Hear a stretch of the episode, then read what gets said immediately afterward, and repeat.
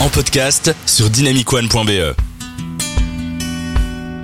Si vous avez grandi comme moi dans les années 2000 et 2010, vous aurez remarqué que le prix d'un jeu vidéo a fortement augmenté. Autrefois, le prix standard se situait entre 50 et 60 euros. De plus, vous aviez la possibilité de l'obtenir pour une somme moindre dans les magasins de seconde main. Mais cette époque semble révolue. Avec l'arrivée des consoles nouvelle génération et des jeux avec des budgets conséquents, le prix d'un jeu s'élève facilement à 80 euros. En parallèle, les studios et développeurs se concentrent beaucoup plus sur les abonnements Xbox, Game Pass et PlayStation Plus qui proposent d'avoir accès à un catalogue de jeux attractifs et aux nouveautés pour un abonnement abordable. On remarque également de plus en plus de free-to-play avec la volonté de pousser les consommateurs à réaliser des micro-transactions pour progresser. La conséquence de cela est l'abandon progressif du support physique, la réduction du marché de seconde main et l'accélération du dématérialisé. Nous nous dirigeons vers une nouvelle ère du jeu vidéo, c'est certain, mais sera-t-elle profitable à tous? Bon Juan, avant toute chose, on va commencer par la première partie de ce débat, à savoir le free-to-play. Donc Fortnite, eFootball, Destiny 2, League of Legends ou encore Apex, tous ces jeux sont basés sur le système du free-to-play. Alors pour ceux qui ne le savent pas, il s'agit d'une partie d'un jeu qui est jouable et gratuite pour tous les joueurs. Et si vous souhaitez accéder à plus de contenu, vous devrez alors débourser une certaine somme. Le pay to win. Un nouveau système économique assez lucratif pour les développeurs qui en profitent pour travailler sur des mises à jour régulières de jeux plutôt que de se pencher sur un nouvel opus. Donc euh, FIFA songe sérieusement à se lancer dans le free-to-play, Call of Duty également, les joueurs semblent adhérer à ce prototype, à une ère où la digitalisation prend de plus en plus de place. Pour toi déjà, est-ce que le free-to-play c'est l'avenir du jeu vidéo? Oui, pour une raison. Effectivement, les jeux sont chers. Et du coup, avoir du free-to-play, c'est intéressant parce que ça veut dire que tout le monde, toutes les personnes sur cette planète qui ont ta console et où ton jeu se lance, en fait, ça te permet de toucher tout le monde gratuitement. Et si les gens aiment, alors ils achèteront les extensions parce qu'ils veulent découvrir l'univers entier. Donc je trouve que c'est intéressant. Moi, combien de jeux j'ai joué qui étaient gratuits et qui finalement, je reste. Donc je pense que c'est le futur, ouais. Est-ce que l'on assiste à la fin progressive du support physique? Je pense pas, regarde, on vend encore des DVD, on vend encore des vinyles, on vend encore des cassettes. Je pense pas, je pense que ça va rester dans... Mais ça baisse. Ça baisse, mais je pense qu'il y aura quand même la, fanbase qui va euh, militer pour que ça reste. Mais effectivement, après quand tu vois que tu achètes un jeu physique, tu l'installes dans ta console et que tu dois encore télécharger 200 gigas, tu vois, je pense que finalement, avoir du démat, dans ce côté-là, ben ça sert plus à rien, rien d'aller acheter un CD. Autant le télécharger chez toi, tu te déplaces pas et tu dois pas retélécharger de supplémentaire. Donc Oui, de ce mais côté-là, tu ne possèdes pas le jeu. ouais. Il est Ouais. là le problème. Ça veut dire là, que euh, si une plateforme décide ouais. du jour au lendemain de supprimer le jeu, tu peux rien y faire. Et c'est la raison pour laquelle moi je pousse les gens qui nous écoutent à supporter le support physique, à acheter des jeux, à acheter des films, parce que c'est important de protéger les œuvres qu'on Oui. aime. Oui, oui. Parce que moi, par exemple, je vais acheter un jeu et euh, du jour au lendemain, je découvre que PlayStation ou Xbox décide de le supprimer de son catalogue. Ok, c'est un coût pour beaucoup. Moi, je m'en fous parce que j'ai le disque. On pourra jamais me le retirer, ce disque-là. Donc c'est important, tout de même, pour la sauvegarde du patrimoine. En vrai, euh, dans ton exemple, si je l'ai déjà téléchargé, qu'il le supprime de la plateforme, je l'ai téléchargé sur ma, sur mon, sur Ah. mon. On a eu des exemples récemment où, même quand tu le télécharges, ils peuvent le retirer. Ouais, c'est vrai. C'est pas con. J'avoue que dans ce cas-là, ouais, c'est un peu, c'est un peu embêtant. Mais moi, pour te donner exemple, pendant le Covid, la PS5 sort et je voulais la PS5. Ouais.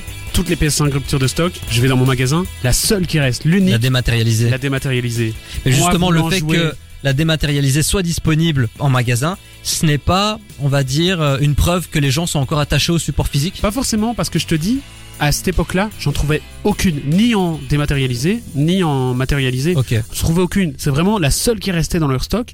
Et en vrai, je l'ai acheté parce qu'il me restait ça. Mais finalement, maintenant, je vais en magasin, je ne regarde plus les jeux PS5 puisque j'ai pas besoin. J'ai, j'ai mon abonnement. Donc, euh, c'est un peu, c'est un peu embêtant dans ce côté-là. Si, euh, là, par exemple, j'ai acheté Avatar, il m'a fait chier, je veux le revendre, ben je peux pas. Il est démat. C'est embêtant pour ça. Alors justement, l'intérêt du dématérialisé, c'est l'avènement des abonnements. Donc on a le Xbox Game Pass Ouais. qui a fait une annonce fracassante ces derniers jours et euh, le PlayStation Plus. C'est vrai que pour le prix d'un abonnement, je pense que c'est une cinquantaine d'euros par mois, t'as accès à un catalogue très chargé Ouais, ouais. et aux nouveautés. Donc tu télécharges le jeu, tu y joues, pas dès que t'as fini, nouveautés. hein. tu joues au jeu, tu peux le supprimer, t'en télécharges un Ouais. autre.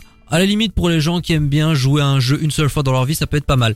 Mais est-ce que économiquement, c'est viable pour les studios Sony et euh, Microsoft Xbox? Parce que un jeu aujourd'hui ça coûte de plus en plus cher à produire. Mais- Donc euh, ça peut aller de 100 Ouais. 150 millions euh, d'euros, dollars pour un jeu par exemple GTA 6, ils ont un budget d'un milliard. Ouais, ouais. C'est quand même énorme. Je ne pense pas que en poussant à l'abonnement pour jouer à GTA 6, on puisse rentrer dans ses frais et faire des Mais bénéfices. C'est pour ça que dès sorties du jeu, les gros noms, pour l'instant, ne sont pas inclus dans les abonnements. Ils sont inclus un, deux, trois ans plus tard.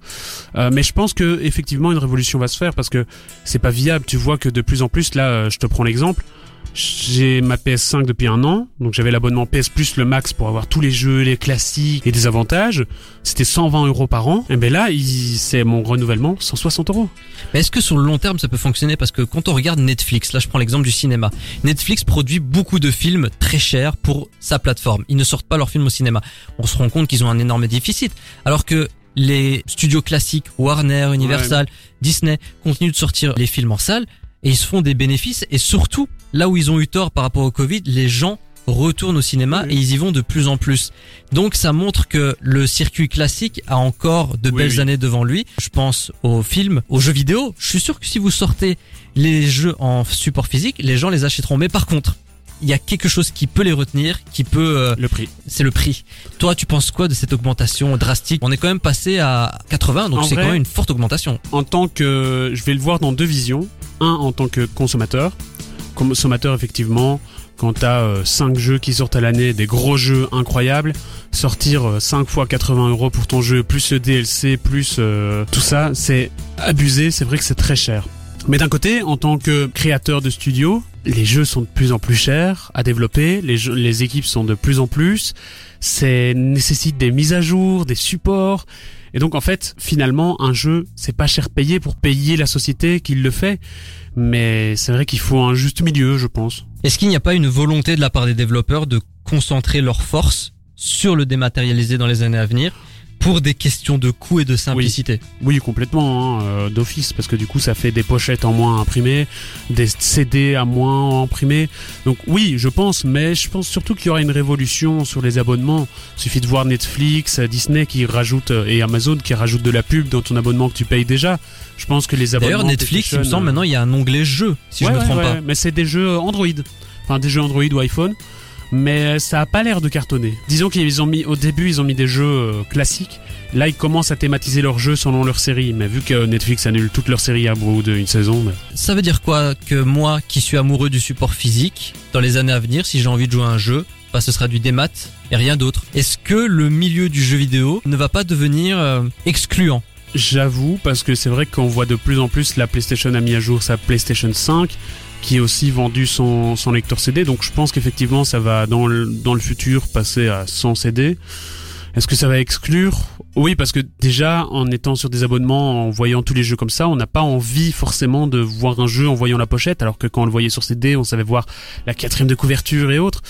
Ouais, je pense que en étant dématérialisé, on aura envie d'acheter que les gros noms et plus d'aller chercher des pépites et euh, nous donner envie de tester des jeux qu'on n'aurait jamais fait de base. Et on conclut cette émission spéciale avec la fameuse question de ce débat. On a vu que les prix ont augmenté, qu'on favorisait les abonnements pour le Xbox Game Pass et le Mhm. PlayStation Plus. Est-ce que le jeu vidéo ne va pas devenir dans les années à venir un loisir de luxe, un loisir pour les riches? Oui, si ça continue comme ça, oui.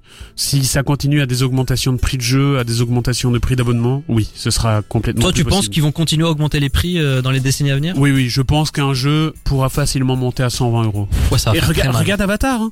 la version classique 80 euros, la version premium, donc avec deux personnages et un je ne sais plus quoi, 100 et quelques euros, et la version deluxe 120. Moi j'étais super hypé par le jeu. J'ai acheté la deluxe pensant que j'avais kiffé, je me suis fait chier, j'ai perdu 120 balles. Donc je pense que oui, je pense qu'ils vont augmenter les jeux. Comment tu vois l'industrie euh, du jeu vidéo euh, dans les 5 ans à venir? Je pense déjà qu'il y aura des grosses rébellions en termes de prix, comme nos agriculteurs actuellement. je pense que il y aura, les gens vont se plaindre. Ils nous volent notre travail Ouais, ouais. Je pense que surtout aussi les gens en auront marre de payer trop cher pour des abonnements. Dans 5 ans, je dirais qu'on sera plus au démat, mais qu'à un moment donné, ça va tourner à révolution, à retourner aux anciens supports. Comme un peu l'époque du vinyle, où tout le monde était en vinyle, puis c'est passé en CD, puis c'est passé en clé USB, et maintenant le vinyle revient. Je pense que ça va être un peu comme ça, tu vois. Mais pour une niche. Ce n'est pas profitable pour euh, le rétro gaming Donc des gens qui vont plutôt s'intéresser à des jeux sur PS3, PS2, là où les jeux seront moins chers. Ils Ouais. feront peut-être des découvertes.